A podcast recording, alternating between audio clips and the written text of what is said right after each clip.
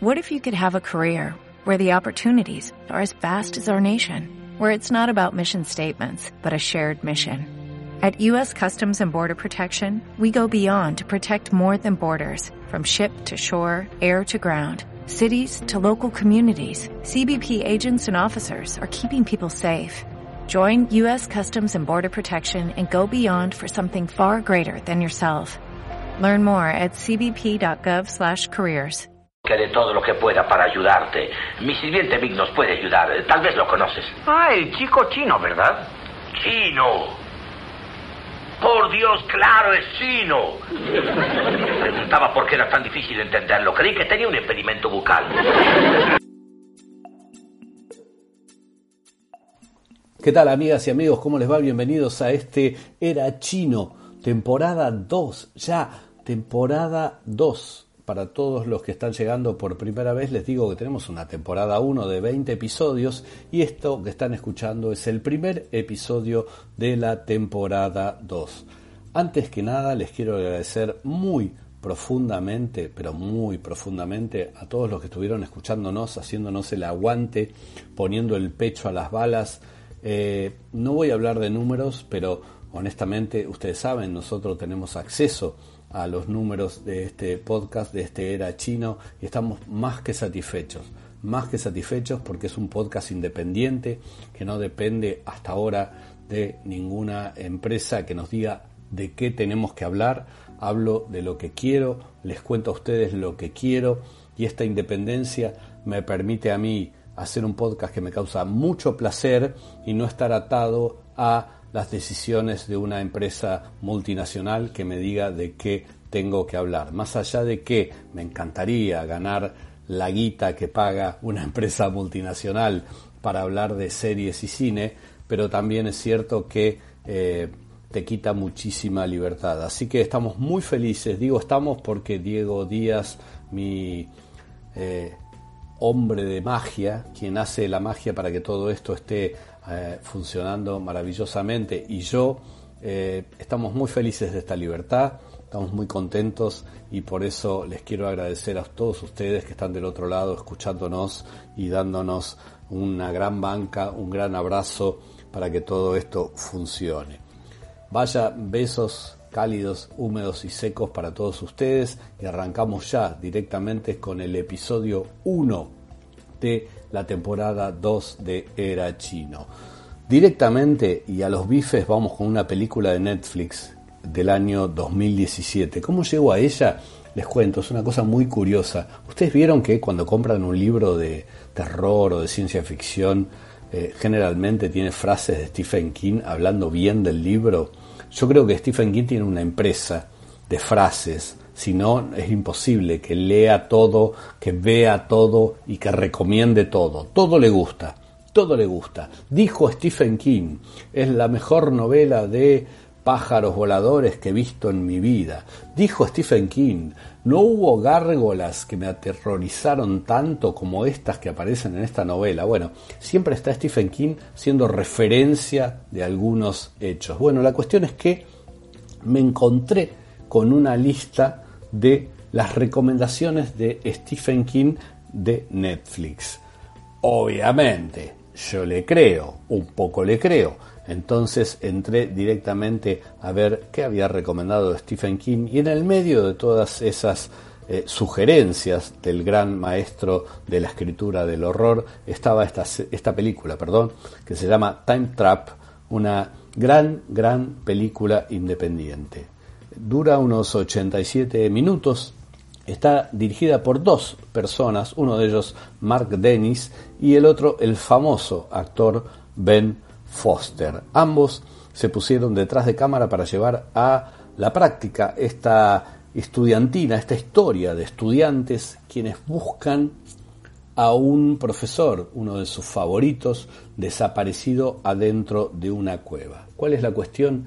Es que adentro de esa cueva parece que el tiempo está bastante alterado. Si vos pasás unos cinco minutos adentro de esa cueva, probablemente arriba, en donde estabas antes de descender, hayan pasado 100, 200, 300, 400, 500 años.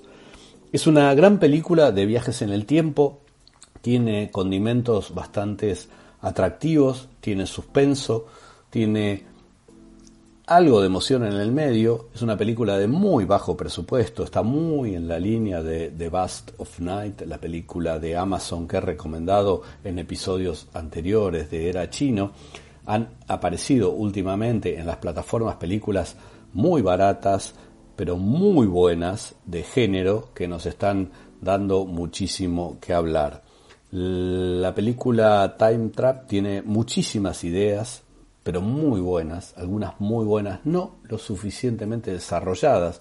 Piense que es una película de 87 minutos, capaz que si fuera de dos horas tendría mucho más tiempo para ponerle jamón crudo y queso al sándwich, pero la verdad es que eh, no, condiciona ni, ni la, la, convierte en una película chota el hecho de que algunas situaciones no estén lo suficientemente desarrolladas como les dije hace unos minutos. Esta película, Time Trap, es entretenimiento puro, lo tienen que tomar así, puro, directo y sano, divertido. Tiene algunas sorpresas, se van a divertir, se van a reír, eh, no carcajadas, pero van a sentir eh, esa, ah, qué bueno esto, cómo lo resuelven, todo. La verdad que es una película para pasarlo bien. No es una película cómica desde ya, tampoco es un drama loco, es una película fantástica, con elementos de ciencia ficción, con elementos mínimos de terror y suspenso, pero que se la recontra hiper banca. Está muy buena, es muy cortita, está en Netflix, se llama Time Trap la van a disfrutar muchísimo, búsquenla porque creo que la van a pasar muy bien. Probablemente algunos de ustedes ya la vieron porque es una película del año 2017, hace varios años que ya está en Netflix, pero está recontra buena, así que le agradezco la recomendación a Mr. Stephen King eh, en esa lista curiosa y rara que apareció dando vueltas en internet. Pasamos directamente ya, ya, ya, ya a una miniserie también de Netflix. Les quiero avisar que las tres recomendaciones del día de hoy son de Netflix. Si no tienen eh, paga la plataforma de la N roja, probablemente los van a encontrar seguramente en Trucholandia, pero bueno, ustedes decidirán dónde verla. Estoy hablando de una miniserie francesa que se llama La Mantis. La Mantis. ¿Se acuerdan, no? Ese insecto extraño que una vez después de copular con el macho le arranca la cabeza. Bueno, mucho tiene que ver con este título La Mantis, que es el apodo que le han puesto a una asesina serial que está presa desde hace más de 25 años. Cuando empieza la serie, aparece un imitador. Pero pará, los crímenes que están sucediendo son exactamente iguales a los que cometió la mantis. Pero pará, la mantis está presa. Bueno, hagamos una cosa. Llamemos al hijo, que es policía, a ver si nos da una mano. La cuestión es que la policía convoca a quien va a ser el protagonista de esta miniserie, que no es nada más y nada menos que el hijo eh, de este personaje siniestro que se encuentra en la cárcel, interpretado por una maravillosa actriz francesa llamada Carole Bouquet. Una vez que la interpelan y charlan al respecto con ella, ella dice, bueno, ok, yo los voy a ayudar a detener a este imitador, pero quiero salir de acá, quiero ver el verde, quiero tomar aire fresco, quiero estar en otro lugar. Ahí en más empieza toda esta miniserie de seis episodios de una hora cada uno. Es miniserie, empieza y termina. Son solo seis horas de sus vidas para disfrutar de una muy buena miniserie policial y de suspenso. Está en la línea de lo que podríamos llamar el silencio de los inocentes, en la línea de personajes como Hannibal Lecter, bueno, por ahí va el, trabajo y desarrollo del personaje de la mantis. La verdad que la película funciona bastante bien, bastante bien. Está muy lejos, ¿eh? pero muy lejos de un Olimpo de las mejores series de psicópatas, pero aún así es una serie que uno puede ver con agrado y disfrutarla. Si en algún momento no saben qué ver, se las recomiendo muchísimo a la Mantis porque no les va a defraudar, creo que la van a pasar muy bien. Hay algunos actores, me pasó a mí, ¿eh? yo no sé si, si todo el mundo compartirá esto conmigo, pero hay algunos actores que me parece que no están en lo mejor de su tono. Me parece que con algunas con algunos retoques actorales esta serie podría haber sido mucho pero mucho más poderosa. No quiero decir que no están a la altura, pero sí me parece que están bastante duritos, bastante pocos desarrollados y al lado, como les dije, de la magnífica Carol Bouquet como la mantis, me parece que el resto queda muy pero muy chiquitito. La miniserie tiene varias vueltas de tuerca muy piolas, pero muy piolas, que van haciendo que en la medida que lo vas viendo, vas como descubriendo algunos sucesos y algunos elementos que te sorprenden.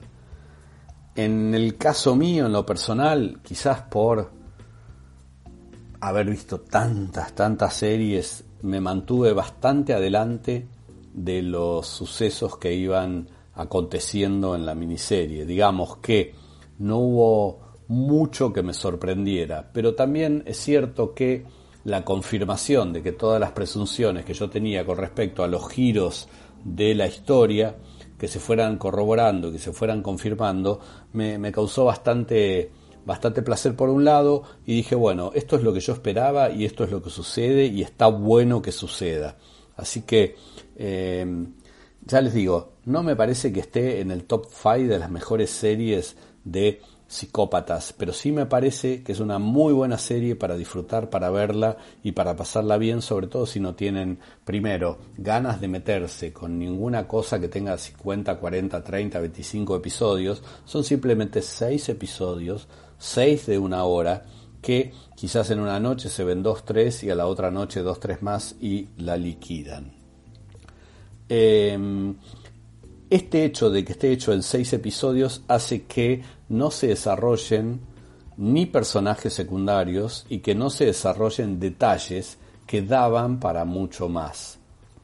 Esta es la, esta es la única crítica que tengo negativa para hacerle a la mantis. Esto es, que hay personajes secundarios que están buenísimos y que podrían tener un vuelo genial, pero necesitan resolverse ahí mismo. En un episodio, un personaje que aparece pum, al otro se resuelve y ya está.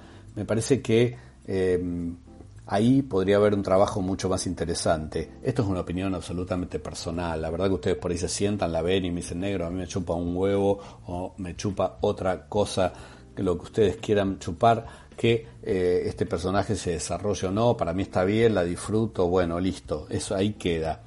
Mi deformación personal es estar mirando todo esto y ver, bueno, está buena, ¿cómo podría haber sido mejorable? Bueno, podría haber sido mejorable con una mayor extensión, con algunos personajes más desarrollados, pero la trama funciona, la trama funciona, está bien, es una buena serie, La Mantis, una miniserie, insisto, miniserie, seis episodios de una hora cada uno, está en Netflix, así que eh, ojalá la puedan disfrutar. Y recuerden este detalle, lo buena que está la actuación de Carol Bouquet como la mantis. Arrancamos con una película, Time Trap, fuimos con una serie, también de Netflix, y vamos a cerrar con otra película que está en Netflix que me ha sorprendido gratamente y que vale la pena que se las recomiende. Se llama Calibre. Calibre, como calibre 22, calibre, calibre, de calibre de armas. Es una Película del Reino Unido del año 2018, ya tiene dos años dando vuelta en las plataformas. El director es Matt Palmer y es, la verdad, un tremendo thriller dramático. ¿Vieron esas situaciones en la vida donde vos decís, nunca hagas esto, por favor, te lo pido, no lo hagas, no lo hagas, cuando no, no, no, no, no, por favor, no lo hagas, no lo hagas. Bueno, Calibre es un exponente maravilloso de ese tipo de películas. Dos amigos, dos amigos que a priori tienen un pasado, pero yo no sé si están tan cercanos y si son tan amigos como uno pensaría que indica el desarrollo de eh, la definición de amistad. Pero pongamos dos amigos. Deciden ir a cazar.